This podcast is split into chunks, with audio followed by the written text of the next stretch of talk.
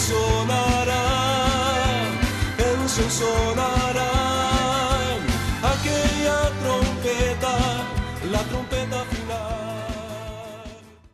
La Iglesia de Cristo de los Ministerios Llamada Final en Phoenix, Arizona, presenta su programa Llamada Final. Conscientes de que vivimos los últimos tiempos y que la humanidad necesita escuchar la verdad eterna de Dios, presentamos el siguiente programa con el pastor José Arriaga. Con ustedes, el pastor José Arriaga con el mensaje de la palabra de Dios.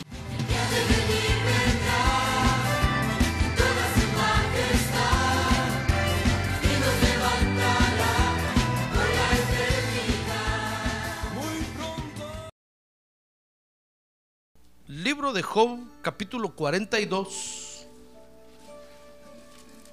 Vamos a leer los versos del 1 al 6. Dice la Biblia que entonces Job respondió al Señor y dijo, yo sé que tú puedes hacer todas las cosas y que, y que ningún propósito tuyo puede ser estorbado. ¿Quién es este, verso 3, que oculta el consejo sin entendimiento? Por tanto he declarado lo que no comprendía, dice Job. Cosas demasiado maravillosas para mí que yo no sabía. Escucha ahora y hablaré, te preguntaré y tú me instruirás. Verso 5, he sabido de ti solo de oídas, pero ahora mis ojos te ven. Por eso me retracto y me arrepiento en polvo y ceniza. Fíjese que estos versos del libro de Job fueron las últimas palabras expresadas por Job. Por eso están en el último capítulo del libro de Job. Dice el verso 5 que Job logró entender, fíjese, el propósito de Dios a través del sufrimiento. Porque lo que Job había pasado, hermano, no era nada agradable, no era nada grato. Pero al final entonces dice el verso 5 que él dijo, he sabido de ti, le está hablando a Dios y le dice, he sabido de ti de oídas. Dice otra versión, de oídas te había oído. Y entonces dice, pero ahora mis ojos te ven.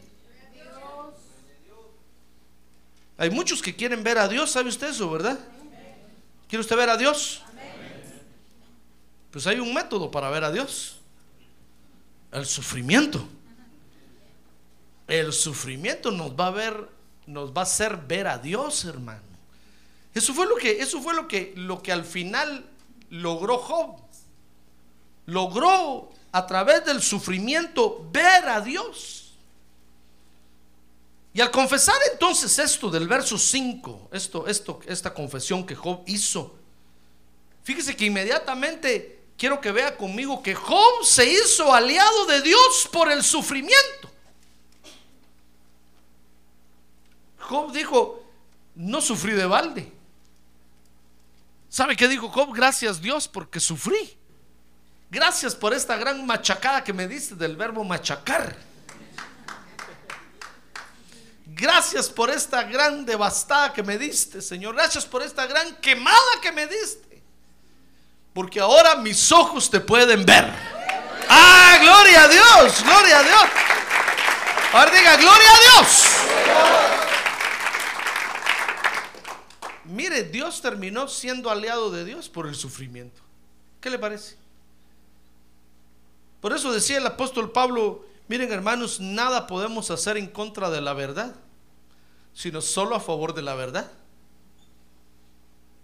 Porque el- si usted se opone a Dios, hermano, al final va usted terminar confirmando que Dios dijo la verdad. Mire, cuando, cuando la gente se opone a Dios y no quieren recibir a Cristo en su corazón, están confirmando que Dios dijo que al final muchos van a ir al infierno.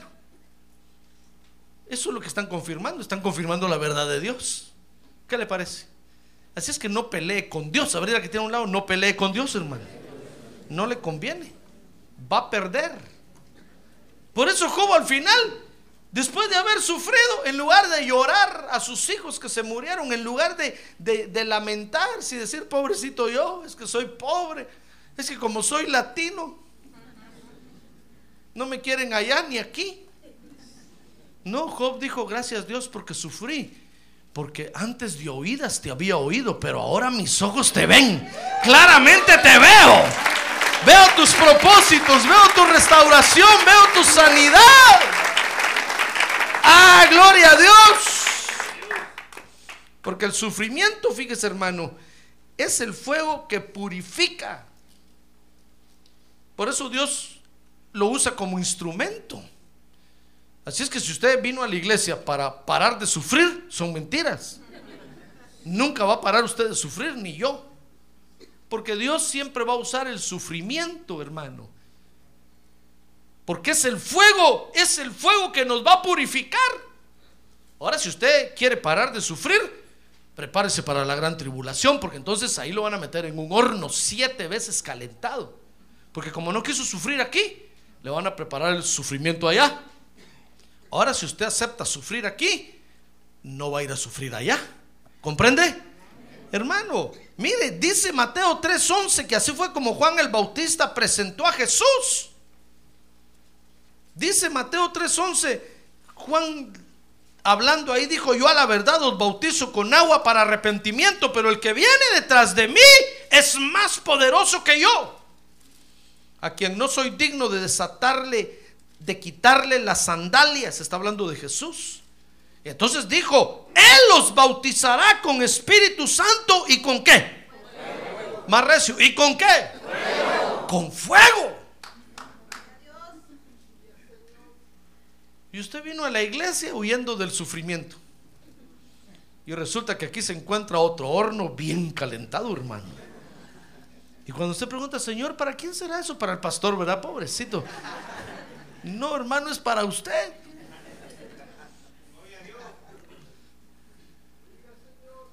Dice que muchos dicen, cuando, cuando preguntan, ¿usted, ¿usted en qué trabaja? Le digo, soy pastor. Oh, pobrecito, dice. ¿Cómo ha de sufrir? Todos creen que el pastor sufre más que todos. Pues fíjese que no. Las ovejas sufren más que el pastor, hermano. Porque así presentaron a Jesús como, como el bautizador con fuego. Pero ¿por qué será que el Señor viene bautizando con fuego también? Ah, porque es el fuego lo que nos va a limpiar. Fíjese que debido a la gran contaminación a la que hemos sido sometidos, Dios ahora únicamente nos puede limpiar. Nos tiene que hacer en nosotros una limpieza profunda. Porque la contaminación llegó hasta nuestros genes, hermano. Y ahora lo único que puede limpiarnos hasta esas profundidades de nuestro ser es el fuego de Dios. Dice Isaías, por ejemplo, Isaías 4:4, que para limpiarnos Dios necesita usar dos espíritus especiales que tiene. Dice ahí Isaías 4:4, mírelo conmigo, que cuando el Señor haya lavado la inmundicia de las hijas de Sión y haya limpiado la sangre derramada de en medio de Jerusalén. Y está hablando de nosotros. Dice que lo va a hacer, nos va a limpiar con el espíritu de juicio. A ver, diga, espíritu de juicio. Y con el espíritu abrazador. A ver, diga, espíritu abrazador. Cuando dice espíritu abrazador, no es un espíritu que lo va a abrazar, hermano. Fíjese que otras versiones dicen el espíritu de devastación espíritu de ardimiento. En inglés dice, que es el espíritu de burning, que quema. Lo van a asar a usted bien asadito. Aquí no se vale pedir término medio ni tres cuartos. Well done, well done. Como sea, bien cocido pues. Ya se me olvidó el inglés que voy a hacer yo, Señor Santo. La próxima vez me voy de vacaciones a Inglaterra mejor para perfeccionar el inglés, hermano. Solo para perfeccionar el inglés. Que me fui de vacaciones a América Latina y se me olvidó el inglés. Entonces Dios usa dos espíritus para limpiarnos. Imagínense qué contaminación tan horrible tenemos, hermano. Es como cuando la mamá agarra al niño que acaba de ir a jugar a la calle y se empolvó todo, viene todo lleno de lodo. La mamá, hermano, prepara la bañera y el paste. ¿Cómo le llama usted eso? estropajo. O las hojas de doblador de maíz. Esas hojas. Y él echa jabón y lo arrastra y el niño, ¡ay! Me están matando. Sale el niño de esa bañera blanquito, blanquito, blanquito. Pues Dios, Dios tiene dos espíritus especiales, el espíritu de juicio, que es el espíritu que nos examina, fíjese hermano. Por eso venimos a la Santa Cena y Dios dice, examínate tú mejor. Yo voy a usar el espíritu de juicio, pero examínate tú. Te doy chance a que te examines tú. Porque si no va a venir el espíritu de juicio y te va a examinar y ese te va a dejar pelón. Mejor examínate tú y ponte a cuentas conmigo. Reconoce que has pecado, reconoce que... Y entonces mi sangre te va a limpiar. Pero el espíritu de juicio es el espíritu que examina, que analiza. Y luego viene el espíritu abrazador, que es el espíritu de fuego. Mire, son los espíritus que Dios va a usar para lavarlos, hermano. Porque dice Tito 3:5 que es un lavamiento de regeneración y es un lavamiento de renovación. Ya ve que es un lavamiento, es una limpieza que incluye las partes más íntimas de nuestro ser. Es un de regeneración, eso quiere decir que los genes los van a hacer de nuevo si es necesario. Todos los genes que tenemos, hermano, los tiene que enderezar Dios. Mire qué limpieza más terrible necesitamos. A ver, tiene un lado, usted necesita esa limpieza, hermano. No se haga. Ahora, existe una razón, fíjese, por la cual Dios, Dios nos tiene que limpiar así. Ya le dije que es porque estamos contaminados, pero fíjese que esa contaminación, fíjese hermano, que esa contaminación nos hace desobedecerle a Dios. Solo por haber nacido en la tierra adquirimos esa contaminación. No le eche la culpa a nadie. Ni siquiera atrevas a echarle la culpa a Adán y a Eva. Porque nacimos en la tierra, hermano. Y solo por haber nacido en la tierra adquirimos esa contaminación. Nadie se escapa. Dice la Biblia en Hebreos capítulo 5, verso 8 que aún el Señor Jesús tuvo que haber pasado por ese fuego. Dice ahí, y aunque era hijo, está hablando del Señor Jesucristo, aprendió obediencia. Mire, fíjese que este mundo material nos hace desobedecerle a Dios, hermano. Aunque usted no lo crea. Aunque usted diga, Dios, te voy a ser obediente 100%. Al nada más salir de aquí, ¿qué digo? Salir aquí mismo en la iglesia. Solo por estar en contacto con este mundo material que usted toca y ve y palpa, nos hace hacernos desobedientes a Dios. Y entonces dice la Biblia que el Señor Jesús tuvo que aprender obediencia a través del sufrimiento, dice ahí, y aunque era hijo, aprendió obediencia por lo que padeció. O sea que parte del, sufrimiento, del padecimiento de Jesús, de pasión, la pasión, era que él tenía que aprender obediencia, hermano. Mire qué cosa terrible. Qué cosa terrible. No estoy diciendo que el Señor estaba contaminado o que tenía pecado. No, Dios me libre. Él fue sin pecado. Pero solo por el hecho de estar en la tierra, tenía que aprender a, ser obediente. Y la única forma de aprender a ser obedientes nosotros, de ser obedientes a Dios, es a través del sufrimiento.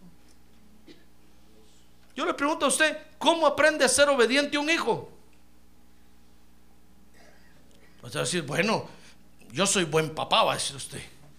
Yo soy buena mamá. Primero le hablo. Bueno, correcto. Segundo le hablo. Correcto. Tercero le hablo. Correcto. Pero no se puede quedar solo en hablar de ese asunto, hermano. Yo le aseguro que a la cuarta usted empieza a preparar el varejón. A ver, ¿dónde está la vara? La vara con espinas. Mejor tiene alambre espigado ro- rodeado así. Entonces usted le dice, bueno hijo, ya, ya te hablé, ya te dije. ¿En qué idioma te he de hablar? ¿Entendés español? Little bit, dicen ahora los hijos. ¿verdad? Entonces en inglés te lo voy a decir. ¿No querés obedecer? Entonces,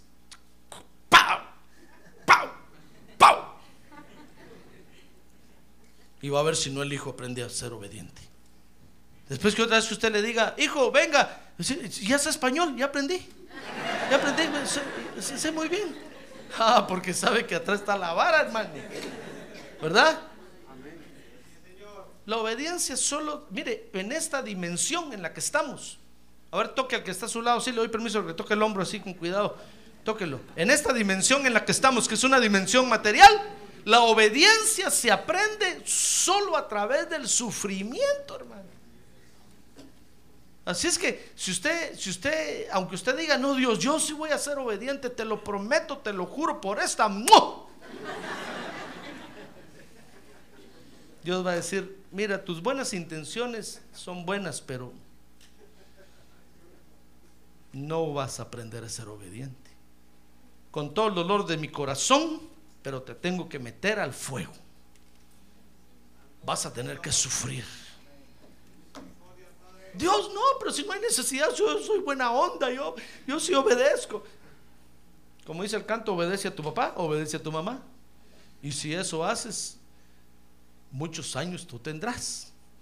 Pero aunque usted sea muy obediente, para Dios no es suficiente, hermano. Cada uno de nosotros necesita ser pasado por el fuego. Por eso viene el Señor Jesucristo bautizando con Espíritu Santo, pero también con fuego. Porque todos necesitamos ser pasados por el fuego. Por eso no se pelee con Dios, mejor hágase aliado de Dios, hermano. Mejor dígale, Dios, yo voy a aceptar el sufrimiento, me voy a ser aliado tuyo. Voy a ver que en el sufrimiento tú tienes un propósito para mí. Diga gloria a Dios. Por eso ya ve que esos pares de sufrir son mentiras. Si usted para de sufrir de algo, en otra cosa va a sufrir. No tenga pena. Si es hijo de Dios. Porque es como los, los AA. Los alcohólicos anónimos le quitan el deseo de beber a la gente, a los alcohólicos. Pero les ponen otros vicios atrás, hermano. Se vuelven más mujeriegos o empiezan a comer dulces. Empiezan a fumar y a fumar y a fumar. Le quitan uno, pero les ponen diez más. Entonces, si usted quiere dejar de sufrir, lo pueden dejar hacer dejar de sufrir en, en una cosa.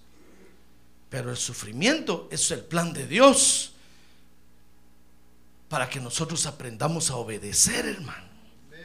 Ya ve, hasta el mismo Señor tuvo que padecer y por lo que padeció, dice ahí, aprendió la obediencia.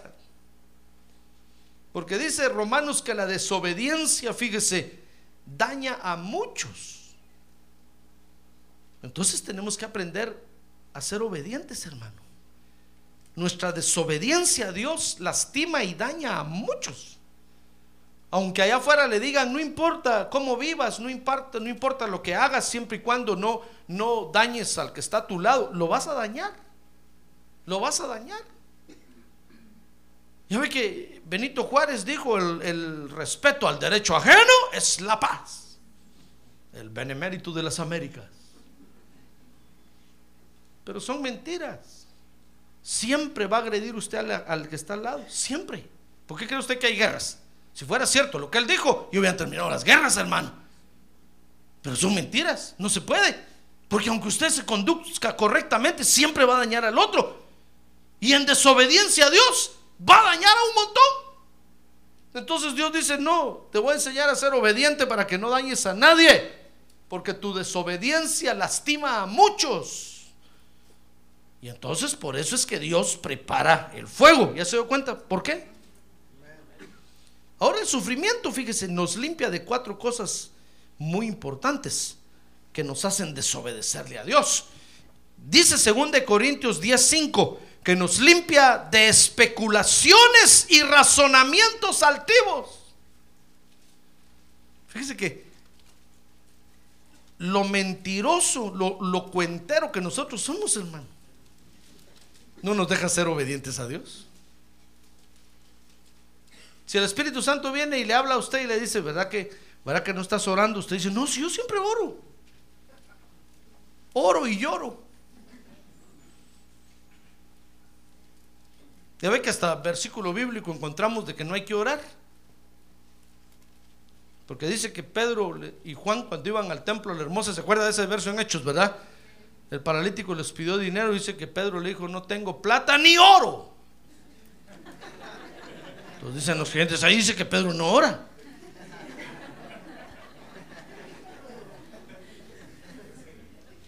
Pero no está diciendo eso la Biblia, hermano. Porque para cuentos vayan con nosotros, los seres humanos.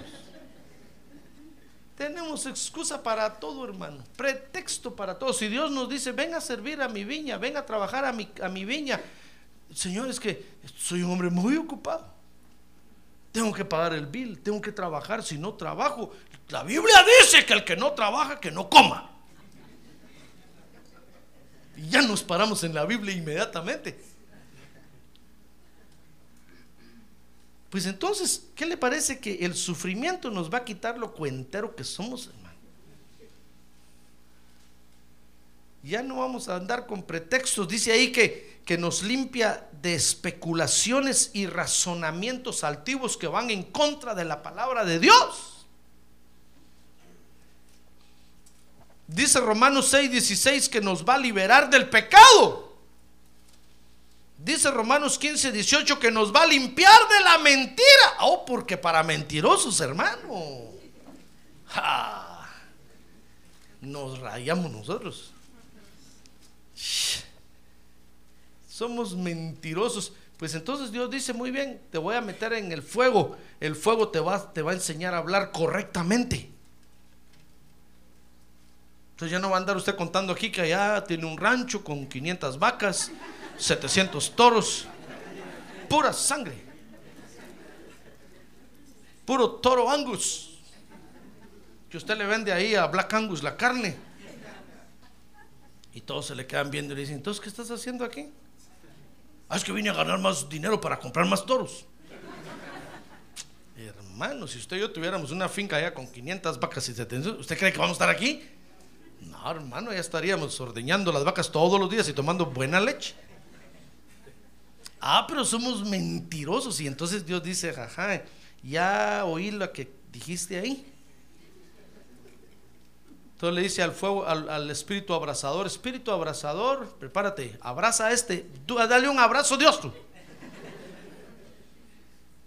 El horno preparado, hermano.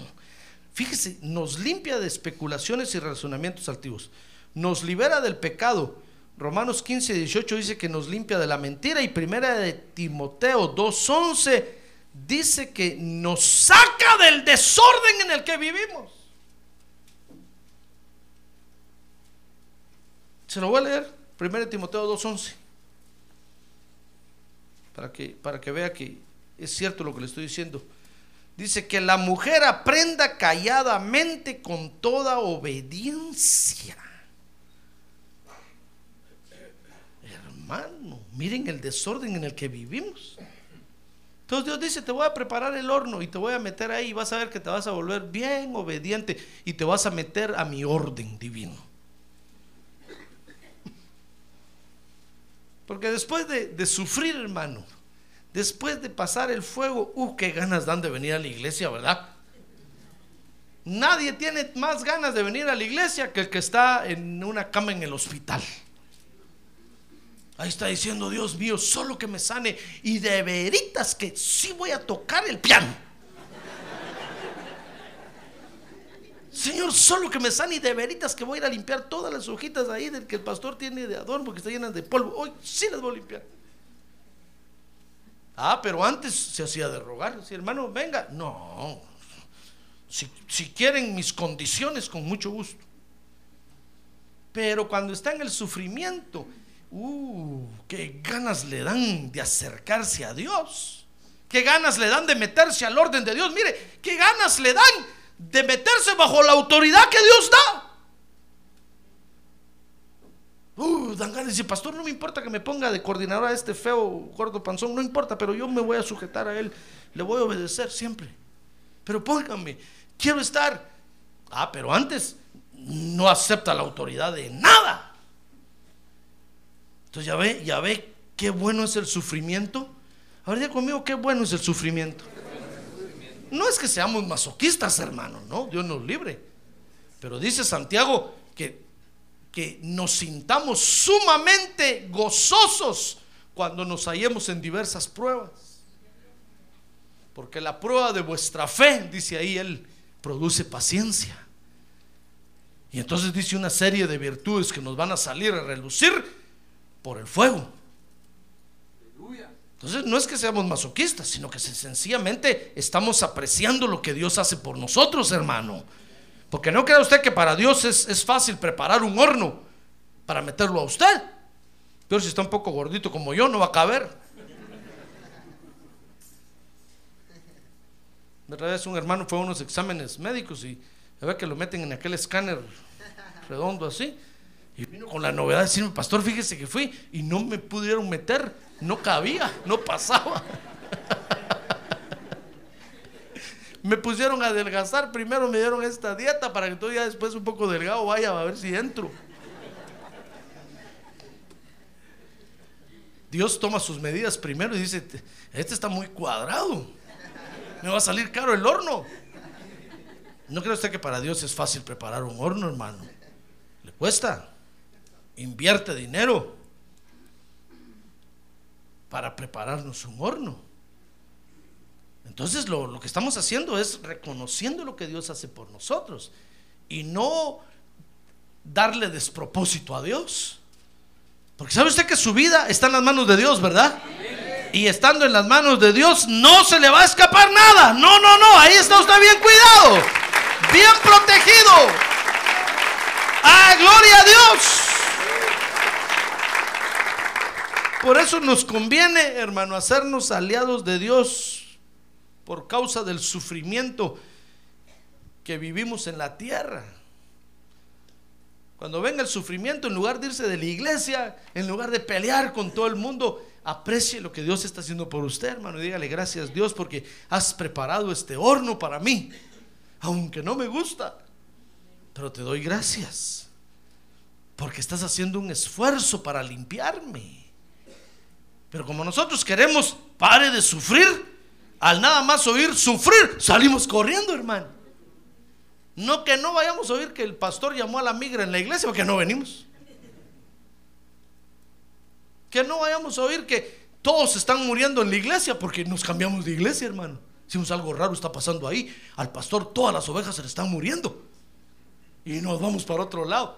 Hermano, me decía, me decía el apóstol, ahora que inauguremos el templo allá en California, la sede central de los ministerios, vamos a poner una escuela. Yo le dije, hermano, eso hubiera sido hace 15 años. Hace 15 años nos convenía poner una escuela porque nuestros hijos estaban chiquitos, pero ahora ya crecieron. Ahora lo que nos conviene ponerle, dije, es una funeraria. Ya todos estamos viejos, hermano. Ya vamos de salida. De seguro que vas a hacer mucho dinero mejor.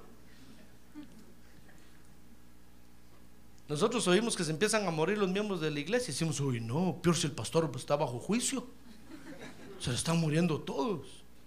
Porque no queremos sufrir, hermano.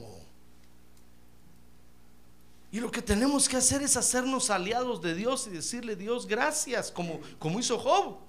Gracias porque antes de oídas te oía. El pastor predicaba y yo me dormía. Pero ahora, después de haber sufrido, mantengo los ojos abiertos porque sé que tú estás ahí.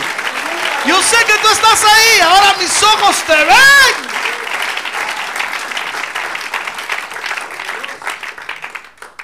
El sufrimiento nos mete a la iglesia corriendo, hermano. Por eso cuando usted se quede sin trabajo, no le eche la culpa al pastor, ni a los diezmos, ni a las ofrendas.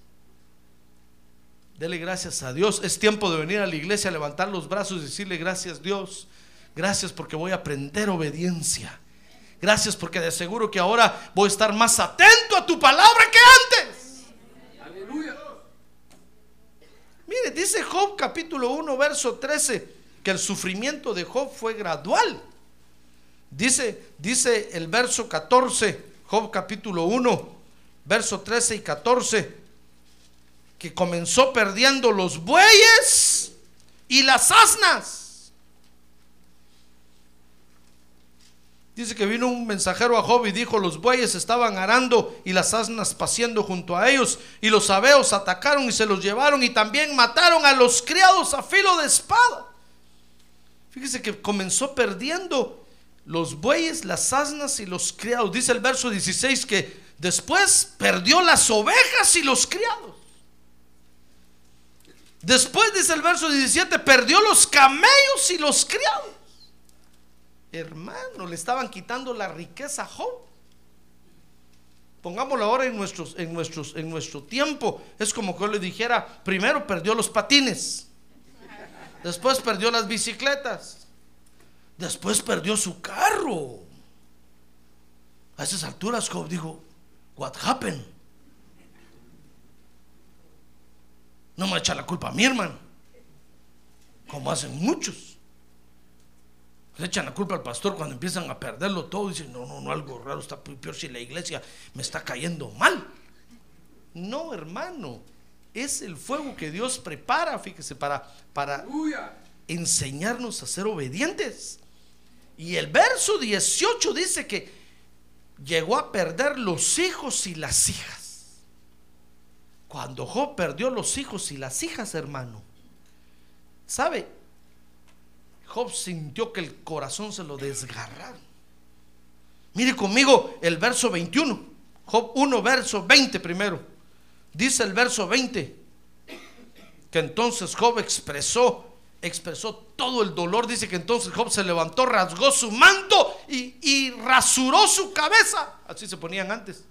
Y postrándose en tierra adoró, dice el verso 21 y dijo, desnudo salí del vientre de mi madre y desnudo volveré allá. Es que le dolió.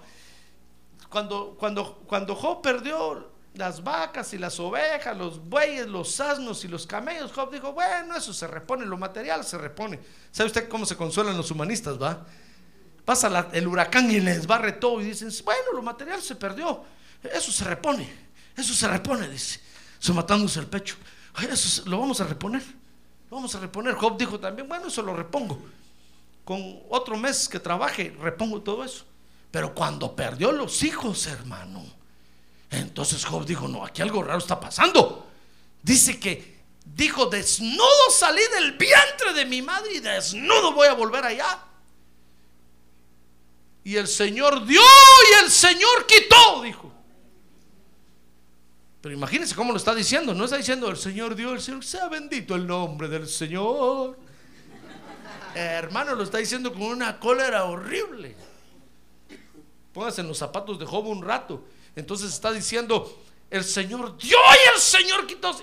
Bendito sea el nombre del Señor. Caramba. Qué cosa horrible, dijo Job. Le dolió haber perdido sus hijos y sus hijas. Dice Job capítulo 2, verso 7, que luego continuó perdiendo su salud. Dice que le cayó una lepra encima. Mire, 2.7. Dice que Satanás salió de la presencia del Señor e hirió a Job con llagas malignas, desde la planta de pie hasta la coronilla. Y Job tomó un tiesto para rascarse. ¿Sabe lo que es un tiesto, verdad? Es un pedazo de una olla de barro agarró un tiesto para rascarse y mientras estaba sentado entre las cenizas se rascaba la lepra así porque le picaba, le ardía. Esa cosa es como el pie de atleta, que le agarra una comezón a usted entre los dedos de los pies y usted se rasca y entre más se rasca más sangra. No me diga que no conoce eso, hermano.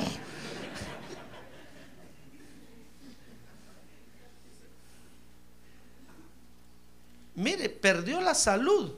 Y sabe, hermano, dice Job 2.9, mire hasta dónde llegó este sufrimiento. Es que para hablar de sufrimiento no hay mejor ejemplo que hablar de Job. Pero para que el, el sufrimiento que usted tiene hoy se sienta cucaracha, le pongo este ejemplo para que vea cómo sufrió Job, hermano. Dice Job capítulo, capítulo 2, verso 9. Mire hasta dónde llegó el sufrimiento de Job. Dice que entonces su mujer le dijo, aún conservas tu integridad. Mire, la mujer estaba bien sana, hermano.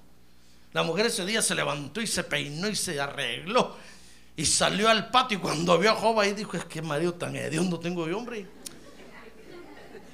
Este, ya no se arregla con nada. Y entonces dice que le dijo, aún retienes tu integridad, maldice a Dios y muérete. Mire, ¿qué le parece que lo último que Job perdió fue la admiración de su mujer? Y eso es lo peor que nos puede pasar a todos, hermano. Porque podrá faltar las vacas, los toros, la leche, podrá faltar la carne, podrá, pero mientras uno mantiene la admiración de su familia, uno lo echa para adelante, hermano. Porque uno se siente inspirado, ¿verdad? Mientras uno mantiene la admiración de la familia, que todos dicen, no importa, papi, perdimos esto, pero sigamos adelante. Tú puedes, sí se puede, sí se puede. A uno le echa para adelante. ¡Ah, gloria a Dios! Uno camina avanzando hacia adelante.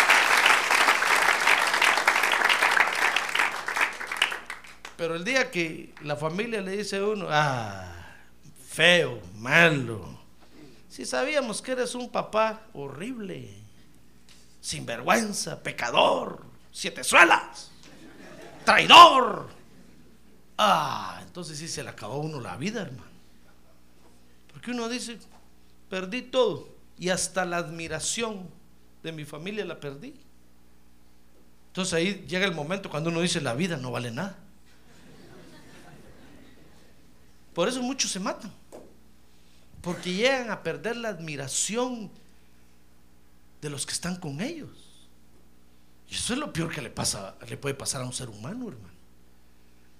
Perder la admiración. Fíjese que la admiración de nuestra familia, de los nuestros, es lo que nos inspira.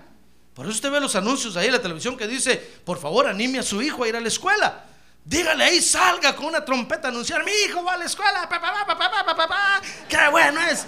Ya ve que cuando baja aquel muchacho y mira a todos y asustado y todos haciéndole porra, sí que te venga la bim bomba. Y él dice, es para mí. Y todos, ya hasta el director de la escuela está ahí, y entra a la escuela contento y le dan ganas de estudiar. Pero si se acaba la admiración de la familia, se queman los libros, se quema el escritorio, el pupitre, dan ganas de matar a los maestros y a los compañeros. ¿Es verdad o no es verdad? Es verdad. Es true. Job llegó a lo último que en sufrimiento un ser humano puede vivir en la tierra, hermano. Y es llegar a perder la admiración del cónyuge. La admiración del cónyuge. La admiración del cónyuge lo inspira a uno, hermano. a salir adelante. Por eso, si usted se va a casar, a ver, dígale que tiene un lado, ¿usted se va a casar? Bueno, ya todavía está casado. Ya usted todavía no se va a casar, pero si usted se va a casar, busque, un, busque una pareja que lo inspire. Se lo digo por experiencia. Pero si usted se busca a uno que no lo inspira, sino que al contrario le, quita las fuerzas, ese no, ese no es su pareja. Su pareja es aquella que lo inspira a usted a, echarle para adelante, hermano que usted dice, por, por este mi cónyuge, por mi esposa o mi esposo, me voy a rifar el físico. Y usted empieza a darle para adelante. Y solo mira para atrás y mira que ahí vienen atrás y usted sigue para adelante contra la marea, contra la corriente y sale adelante. Pero el pobre Job, ese día salió la mujer, le dijo viejo hediondo, apestoso, Sí, porque la lepra de mucho, hermano. Ya ni dientes tenés. Antes tan bonito cuando me mordías así. Ahora las puras encías siento ahí.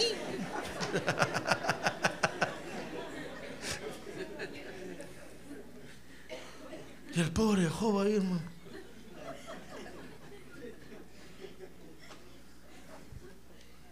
Mire qué sufrimiento. Nota este sufrimiento, hermano. ¿Lo ve? Tal vez Job dijo, bueno, el huracán se llevó las vacas, la casa, eso lo hago otra vez, no hay problema. Peor en este país, hermano. Pero cuando perdió los hijos ya se asustó un poquito, ya se lamentó un poquito. Venía a la iglesia ya de mala gana. Aunque venía a adorar a Dios de mala gana. Pero cuando la mujer le dijo, ¿sabes qué? Todavía aún retienes tu integridad. ¿Para qué estás yendo a la iglesia si de nada te sirve? En lugar de prosperar vas para atrás como el cangrejo. Mejor maldice a Dios y muérete. Cuando Job vio que la admiración de, la mujer, de su mujer se había acabado, ¿sabe qué hizo Job? Lo que hizo fue reconocer que algo estaba haciendo Dios en su vida, hermano. ¿Sabe? Eso, eso asustó a Job. Job dijo, caramba, esto, esto no es normal. Algo está pasando aquí, algo sobrenatural. Mire conmigo, dice Job capítulo 1, verso 22. Mire, mire, mire qué cosa tremenda esto, hermano. Que se le quede porque esto le va a pasar a usted. Dice que en todo lo que Job hablaba y decía, no pecó ni culpó a Dios. Y dice Job capítulo 2, verso 10, que en todo Job no pecó con sus labios. Porque eso es lo que usted y yo tenemos que hacer, hermano. Cuando venga el sufrimiento, lo que tenemos que hacer es no pecar contra Dios, no darle despropósito a Dios, no ofender a Dios. Las cosas no ocurren por casualidad. Las cosas no ocurren porque se le salgan del control a Dios. Las cosas no ocurren porque el diablo tiene más poder o igual poder que Dios. No, hermano. Las cosas ocurren porque Dios las permite para nuestro bien. Ah, para nuestra edificación, para nuestra prosperidad.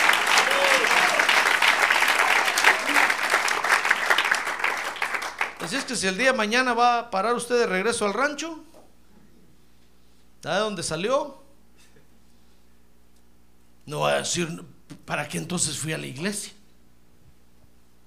Yo iba a la iglesia porque pensé que el juez de inmigración me iba a dar mis papeles al decirle, soy evangélico. Aquí está la carta de mi pastor.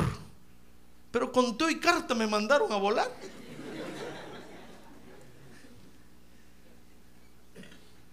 ¿De qué sirve que haya ido a la iglesia? Mejor me voy a tirar al pecado. No, hermano. En ese momento usted tiene que decirle gracias Dios porque un propósito tienes conmigo. Si no fuera así, tú no tomarías cuidado de mí. Pero algo estás haciendo conmigo. Algo estás trabajando, estás trabajando en mi vida. Ahora, Fíjese que el sufrimiento nos trae la gracia de Dios, hermano. Porque Job, después de haber sufrido, encontró cinco cosas en las que ahora entendía más a Dios. Y el número cinco es número de gracia, ¿sabe usted, verdad? Es la gracia de Dios en su plenitud. Entonces el sufrimiento nos trae la gracia de Dios. Mire, Job 42, 2. Dice ahí, los versos que leíamos al principio, que Job entonces dijo, Señor, yo sé que tú puedes hacer todas las cosas y que ningún propósito tuyo puede ser, ¿qué? Estorbado. Dios puede hacer todas las cosas y ningún propósito de Él puede ser estorbado. Fíjese que Job encontró que Dios usa el sufrimiento para hacer lo que se ha propuesto hacer. Fíjese que cuando Dios lo tomó a usted por hijo, no crea usted que Dios se sacó en la lotería, hermano. ¿No cree usted que Dios le pegó al gordo? Cuando Dios lo tomó a usted por hijo, Dios se metió en un lío terrible. Porque, ¿sabe? Usted, usted dice la Biblia, ¿sabe cómo éramos? Dice la Biblia, éramos unas perlas en bruto. Casi embrutecidos. Y entonces Dios dijo, esta es una perla, la voy a tener que, limpiar y labrar para que sea una real perla. Mire lo que Dios echó encima, hermano. Si a mí me hubieran dicho, José Arriaga, ¿aceptas tú que este sea tu oveja? Dicho, no, Dios, no, no, no, no, llévatelo para otra iglesia, llévatelo para otra iglesia. Pero como aquí no mando yo, sino que es el Espíritu Santo de Dios el que manda, entonces Dios lo trajo a usted aquí. Cuando yo lo miré nacer a usted aquí, le dije, Dios mío, esto no tiene ni forma. ¿Por qué no te lo llevas? Por favor, llévatelo ya, Señor. Dios me dijo, no, aquí va, aquí va a crecer. Wow, le dije, Dios, seguro Dios. ¿Te visto los bebés cuando nacen qué feitos son, verdad? Aunque usted diga que son bonitos, realmente son feitos, hermano. Todos arrugados, así todo. Cuando usted los va a ver ahí a la ventana de la maternidad que están en las cunitas, las mamás dicen, ¡ay, qué lindo! Solo por puro compromiso. Yo digo, qué feito el pobre hombre, todo arrugado y todo. Ya a los seis meses ya se ven bonitos, hermano. Ya se les ve la nariz y los ojos. Ya se entiende qué es.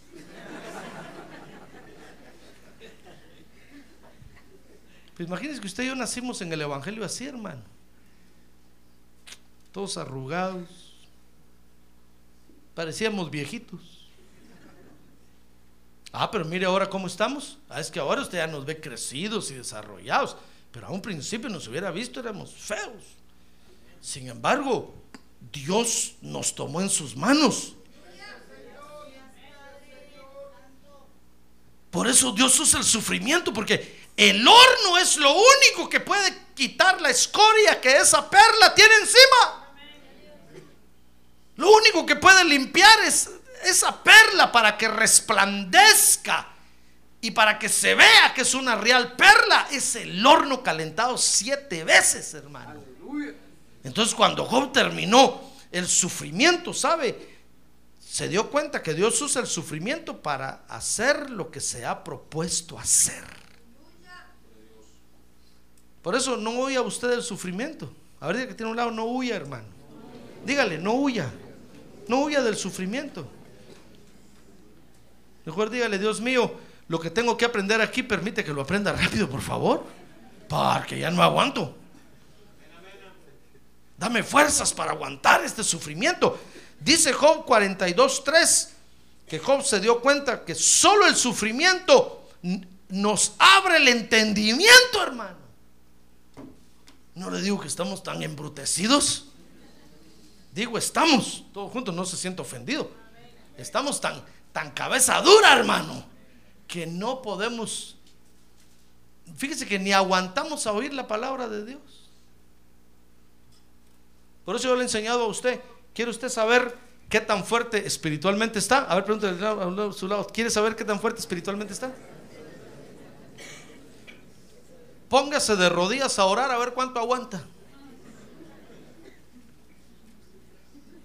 Yo le digo, Dios, a ver, de veras voy a ver qué tan fuerte, porque se supone que yo soy el más fuerte de la iglesia.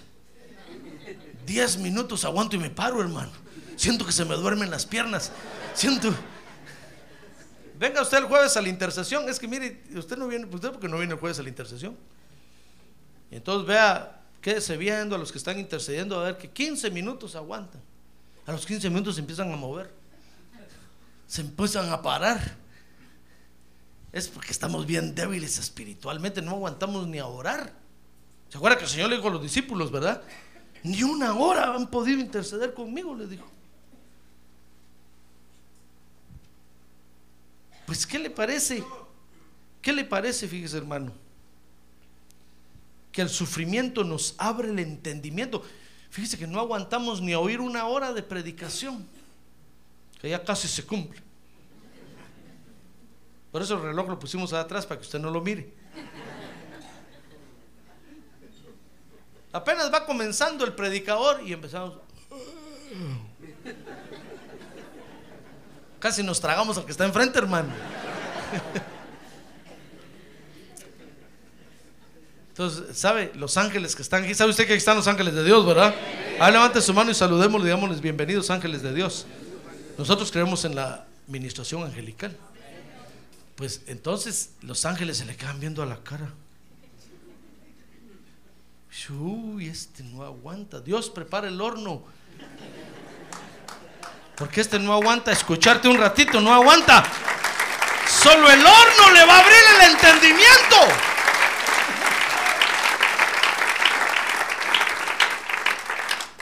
Mire qué bendiciones nos trae el sufrimiento. Dice Job 42.3. ¿Quién es este que oculta el consejo sin entendimiento? Está hablando Job. Mire, dice, mire, ya ve, somos sin entendimiento y el consejo de Dios lo ocultamos. No lo queremos oír. Preferimos ir a pedirle consejo al pecador siete suelas de afuera, hermano. A los pandilleros andamos buscando para que nos aconsejen qué hacer con los de la migra.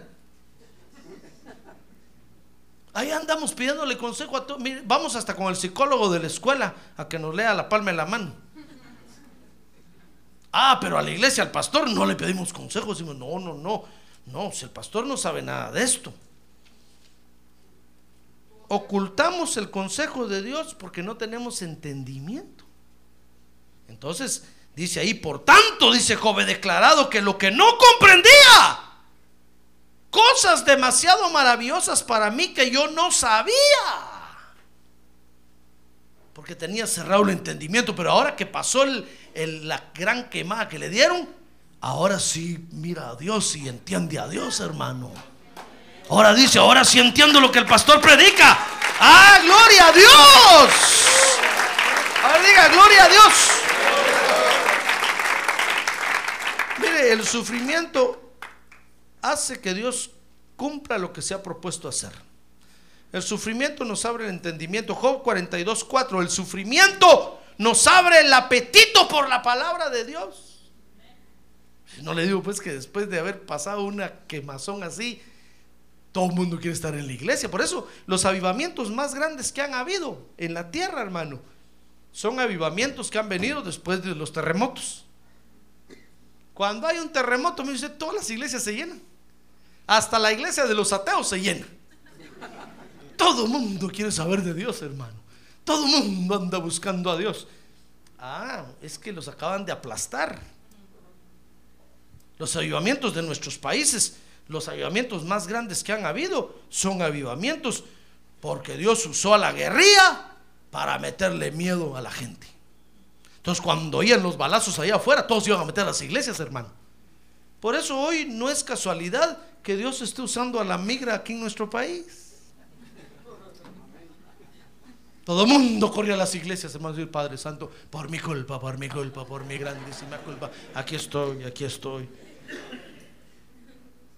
Solo decimos a Dios que siga la situación así, que se ponga peor. Ahí va a venir, todos van a venir a la iglesia. Ya ve que hasta las iglesias se van a refugiar y ahí, ahí están, desde ahí le hacen a la migra. Abusivos, se meten a las iglesias. Las iglesias se llenan, hermanos, se llenan se llenan. Y los, todos los pastores decimos, Dios mío, siga la cosa igual, que siga, que siga así. Solo así vienen a la iglesia y aprenden obediencia.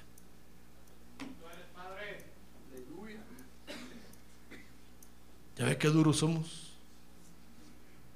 Qué duros somos. A ver, diga, qué duro soy yo. Dígalo junto conmigo, qué duro soy yo. Por eso Dios tiene que preparar el sufrimiento. Dice Job 42, 4. Mire conmigo. Job le dice a Dios, escucha ahora y hablaré. Ahora tiene ganas de orar. Antes ni oraba. Escucha ahora y hablaré. Te preguntaré y tú me instruirás. Ahora dice, ahora sí voy a ir a la escuela dominical, Señor, ahora sí. Y le voy a preguntar al pastor. Ah, pero antes ni venía. Pero el sufrimiento le dio una apretada que ahora que está todos los días temprano, con un hambre de la palabra de Dios. El sufrimiento nos, abre el apetito por la palabra de Dios. Mire, cuando su hijo no se quiere tomar la sopa, quítese usted el cinto así y va a ver que le da un hambre de sopa. Dice, ¿dónde está mi sopa? ¡Mi sopa! ¡Deme más! ¡Deme más! Se acaba la olla de caldo ese día, hermano. Se lo acabó. El sancocho todo se lo comió. Con todo y huesos y todo. Sancocho dicen los colombianos, ¿verdad? Mire, nos da un hambre por la palabra de Dios. Dice Job 42.5 que el sufrimiento nos abre los ojos espirituales. Job dice ahí, he sabido de ti solo de oídas, Señor. El pastor antes me dormía. Pero ahora, después de esa aplastada que me diste, ahora mis ojos te ven. Ah, gloria a Dios, hermano.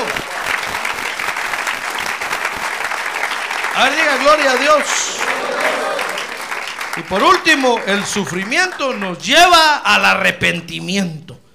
Job 42, 6 dice entonces Job ahí, por eso me retracto, Señor. Ahora sí me retracto. De todo lo que dije, todos los insultos que hice. Ah, porque antes, hermano, nos damos el lujo de despreciar la iglesia. Es iglesucha. Ni dónde sentarse hay. Qué calorón hacia adentro. Pobre pastor, ni sabe hablar.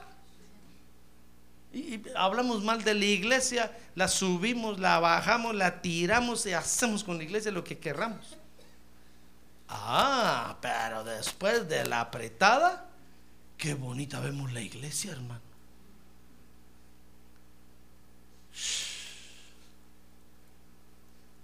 ¿Sabe cómo es eso? Como cuando, como cuando vamos a nuestros países. Después que usted vaya y se mete a las peceras, combis, ruleteros. ¿Cómo le llama usted? ¿Cómo le llama? No se haga, hermano, usted acuérdese, hombre. ¿Cómo le llama? Guagua, camión, avioneta, cohete, lo que le llame. Después que usted vaya y se mete a esas cosas y todo lleno de humo, hermano, y al fin terminan sus vacaciones y llega de regreso aquí, agarra su carro. Mm. Qué rico se siente, hermano. Te dice, wow, si yo no sé por qué me voy para allá. ¿Verdad? Se siente una. Y usted mira estas calles anchotas y uh, sin hoyos. Hasta se duerme un ratito usted en el timón.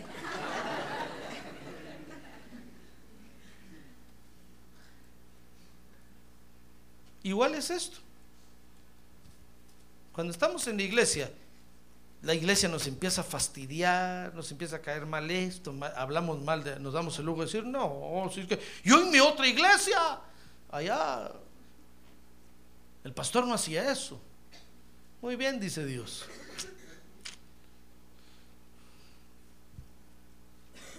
Nos mete en un horno siete veces calentado, entonces andamos buscando la iglesia para arrepentirnos.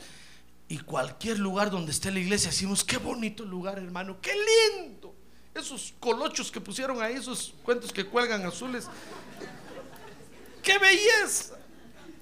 Esas monedas que están ahí por caer, qué hermosura. Ah, es que después de la aplastada, Mire, Job dijo, Señor, me retracto de todo lo que dije, de todo lo que hablé mal contra la iglesia, de todo lo que dije mal del pastor, de, me retracto y me arrepiento en polvo y en ceniza. Mire, el sufrimiento nos trae la gracia de Dios. Habría conmigo, el sufrimiento me trae la gracia de Dios. ¿Ya ve por qué Dios lo usa? Lo usa como instrumento. Ahora, para terminar, déjeme terminar, no me puedo ir sin terminar esto. A ver, anime al que está a un lado, dígale, ánimo hermano, ánimo, ánimo, ánimo. Dígale, ánimo, ánimo hermano. Ánimo, ánimo.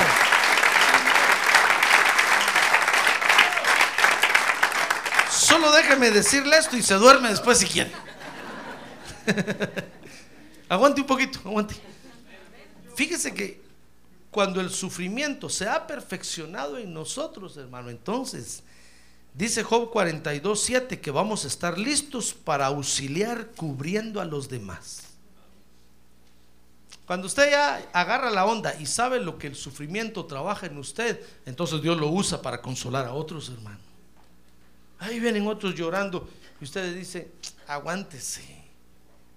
Lo mismo me pasó a mí y me aguanté. Como los machos, me aguanté. Y salí. Dios los usa para consolar a otros. Mire, dice Job 42:10 que cuando el sufrimiento sea perfeccionado en nosotros, entonces vamos a estar preparados. ¿Sabe para qué? Para prosperar materialmente. ¿Usted quiere que Dios lo prospere? Entonces no huya del sufrimiento.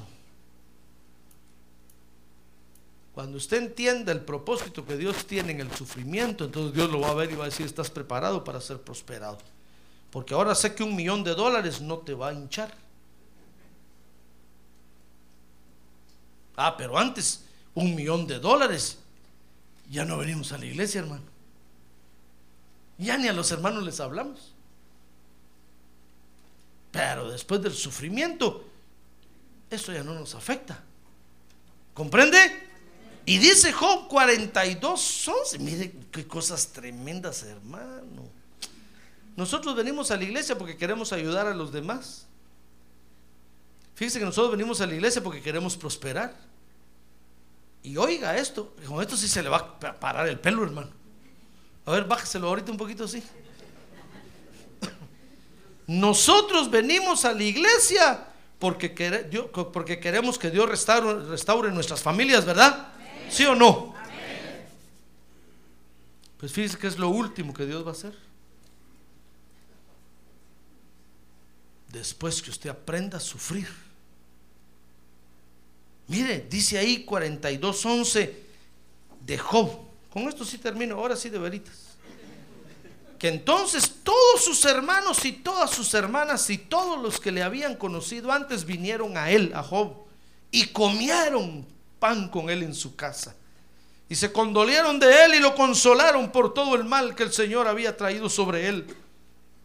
Y cada uno le dio una moneda de plata y cada uno un anillo de oro. Mire, toda la familia de Job restaurada ahí con él otra vez. Nosotros venimos a la iglesia, acabamos de aceptar a Cristo y queremos que a Dios arregle al marido, que saque de las pandillas a los hijos, ya que hermano, Dios dice, ¿cómo no? Te lo voy a hacer, pero primero tienes que aprender a obedecer. Y para eso, primero te voy a hacer sufrir un poquito. Primero te voy a meter en el horno de fuego. Y cuando aprendas y seas obediente, fíjese que cuando yo me convertí al Evangelio, permítame que le cuente mi experiencia ya para terminar. No toda, pues, pero un poquito. Me acuerdo que yo llegaba a la iglesia y me ponía a llorar en los cultos de oración, hermano. Pero yo le decía, Señor, ¿por qué ninguno de mi familia, se... yo tenía 17 años de edad, fíjese? Y, todos en mi familia, Catholic Church. Nadie quería hablar conmigo, todos me odiaban porque me había hecho evangélico. Todos me decían, tonto, ¿qué hiciste? Ya no vas a ir a las fiestas, ya no vas. Pero yo la experiencia que había tenido, hermano, yo no la cambiaba. Yo me acuerdo que iba a los cultos de oración y me ponía a llorar y decía, Señor, ¿por qué ninguno de mi familia se convierte? ¿Por qué solo yo? Si tu palabra dice esto, si tu palabra, y le, reclamaba toda la Biblia al Señor. Y sabe, entonces yo le decía, Señor, ¿por qué no permites que siquiera mi hermano menor, ese, que ese se convierta? Porque a ese yo, yo lo mando. Yo me acuerdo que mi hermano menor iba, iba a la iglesia solo a sentarse y a mirar así, hermano. Y se ponía enojado conmigo porque se aburría. Yo le decía, ¿me esperas aquí? Y se enojaba y me decía, ya no te espero, ya no voy. Y como yo lo mandaba, yo le decía, Señor, tócale el corazón, por favor, siquiera ese que venga conmigo a la iglesia, ya me cansé de estar solo.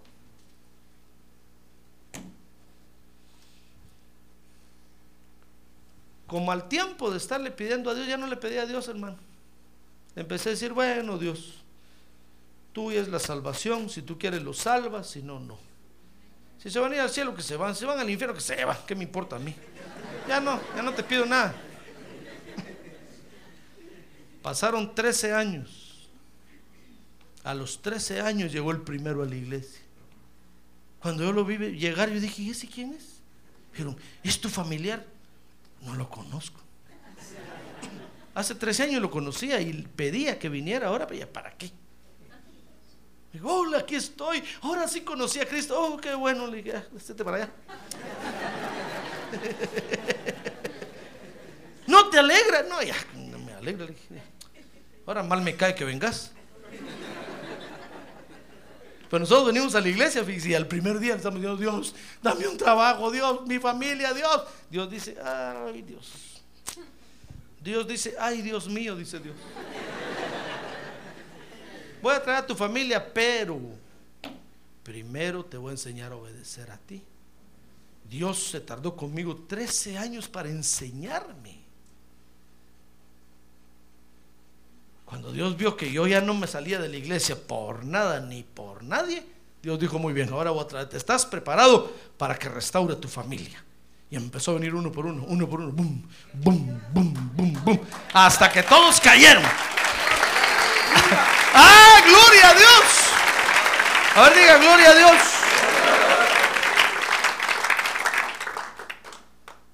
¿Ya ve por qué Dios usa el sufrimiento? Al final vamos a estar preparados para auxiliar a otros. Al final vamos a estar preparados para prosperar, hermano. Ya las cosas materiales no van a ser mella en nosotros. Y al final vamos a estar preparados para que nuestra familia sea restaurada. Amén. Dios restaura hogares, sí los restaura, pero después que les enseña obediencia a los creyentes. Y para eso Dios usa el sufrimiento. Por eso, esta, en esta hora, hermano, yo quiero invitarlo a que se haga aliado de Dios por causa del sufrimiento. ¿Le conviene? No se pelee con Dios por el sufrimiento porque le va a ir mal. Más duro le va a tocar. Mejor dígale gracias Dios por el sufrimiento que estoy viviendo ahorita y por el que viene mañana. Gracias, lo espero con alegría porque yo sé que tu bendición va a caer sobre mí. Amén. A ver, póngase de pie y digámosle a Dios, agradezcámosle a Dios esta mañana, hermano. Hoy que fue día de Santa Cena y que hemos renovado nuestro voto con Dios, nuestros pactos, nuestro pacto con Dios, nuestros votos con Dios. Digámosle Dios, gracias por el sufrimiento. ¿Quiere levantar su mano?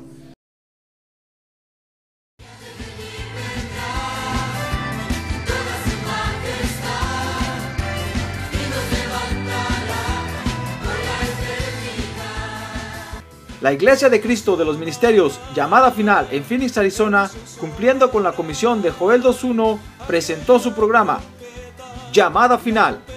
Esperamos que nos vuelva a sintonizar la próxima semana a la misma hora por esta emisora. Los invitamos a nuestras reuniones en el 6023 Norte 71 Drive, esquina con Bethany Home Road. Para mayor información puede llamarnos al 623-934 1259 o visitarnos en la internet al www.llamadafinalphoenix.com.